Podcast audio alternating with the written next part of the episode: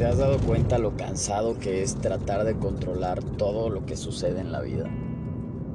Si no lo has hecho, te invito a que lo hagas, a que tengas un encuentro cara a cara con tus ideas de control y descubras qué es lo que estás obteniendo de este gesto tan automático de tratar de controlar todo lo que sucede. En otras palabras, que descubras si tratar de controlar la vida te genera paz o te genera sufrimiento.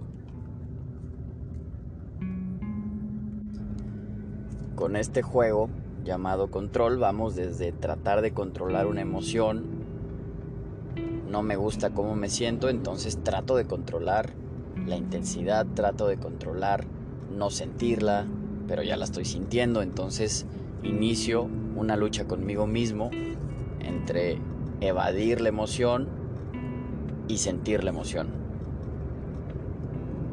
Asimismo, el control puede proyectarse afuera, tratar de controlar cómo me ven los demás, la conducta de alguna otra persona, que algún suceso pase o no pase.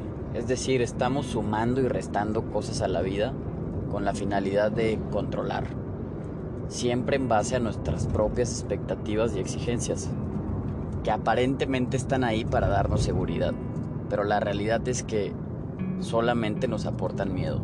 Si eres honesto, honesta contigo mismo, podrás ver que todas las ideas que tú tienes acerca de cómo tiene que ser la vida, que vienen disfrazadas de soy tu amigo y te voy a dar seguridad, en realidad solo generan miedo, incertidumbre y desconfianza.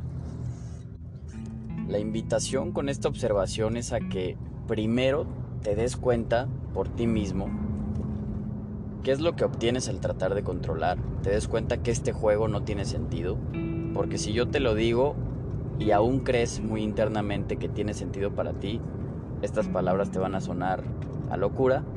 La invitación es a que en carne propia veas por ti mismo qué obtienes al tratar de controlar y tomes las decisiones pertinentes una vez visto lo que tengas que ver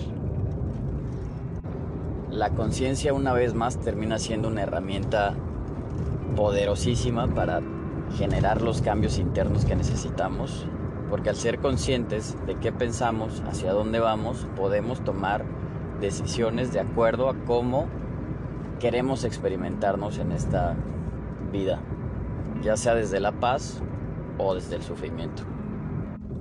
Y sí, te adelanto que el control al ser un juego que hemos venido utilizando durante tanto tiempo, tiene cierto... le tenemos cierto cariño, cierto apego. De manera que no va a ser tan sencillo soltar esas ideas aun cuando hayas visto que te hacen sufrir.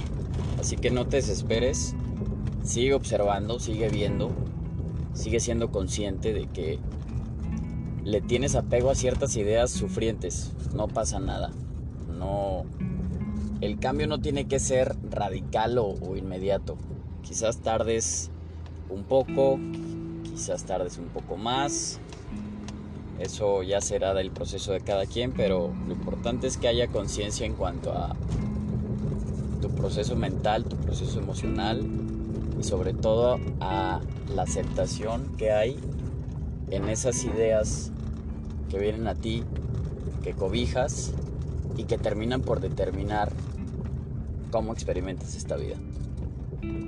Así que bueno, ahí está el capítulo de hoy, espero les haya gustado, les mando un abrazo, saludos.